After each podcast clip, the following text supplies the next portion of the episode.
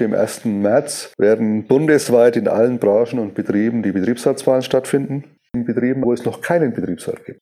Erleben wir immer wieder, dass es Unternehmen gibt, die die Gründung von Betriebsräten behindern, die Druck ausüben auf diejenigen, die ihr demokratisches Recht wahrnehmen wollen, bis hin zu fadenscheinigen Kündigungen, wenn dann klar wird, dass Kolleginnen und Kollegen zum Betriebsrat kandidieren.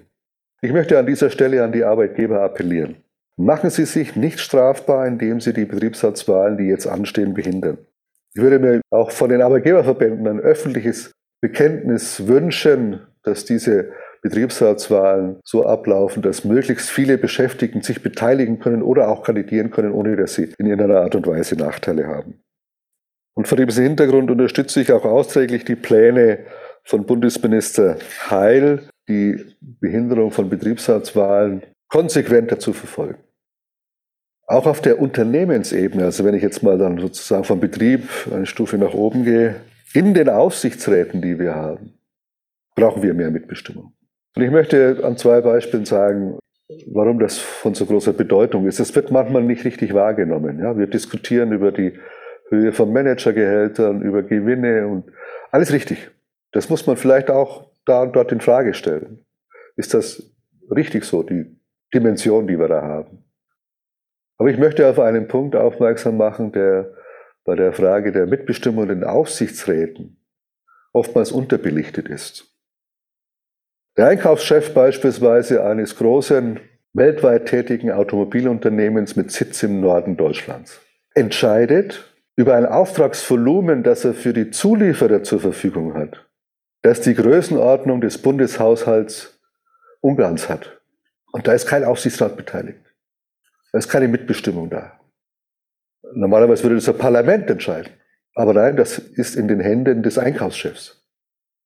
Und noch deutlicher wird die Frage, über was wir da reden, bei dem Finanzdienstleister BlackRock. Der verwaltet in seinen Beteiligungen und damit auch in seinem politischen Einfluss 20 Mal so viel Geld, wie im Staatshaushalt der Bundesrepublik Deutschland steckt. 20 Mal so viel. Das heißt, der politische Einfluss ist enorm. Das sind 10 Billionen Dollar. Im Vergleich dazu wirkt im Übrigen der, der Gewinn von BlackRock, ich glaube, der liegt bei 1,7 Milliarden, eher klein und bescheiden. Ja?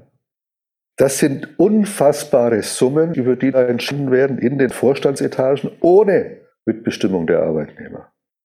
Mit diesen Summen der Konzerne wird unsere Welt und unser Land geformt. Und kein Parlament bestimmt mit, kein Arbeitnehmer. Die Profitinteressen stehen im Vordergrund. Sie entscheiden. Menschen, die hier leben und arbeiten und die diese Riesengewinne dieser Konzerne miterarbeitet haben, haben am Ende eben nichts zu sagen über das, was da passiert.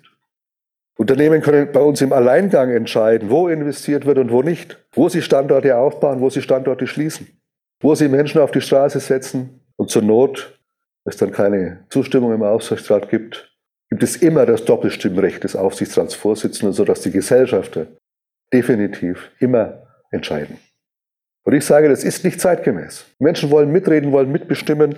Dieses Doppelstimmrecht muss weg. Wir brauchen eine echte Mitbestimmung. Am Ende muss es heißen, man bestimmt gemeinsam über die Zukunft. Wir brauchen also auch auf der Arbeitnehmerseite eine echte Mitbestimmung, auch in strategischen Fragen. Und das kann die Lehre aus der Pandemie sein, auch für die Situation, in der wir uns äh, befinden.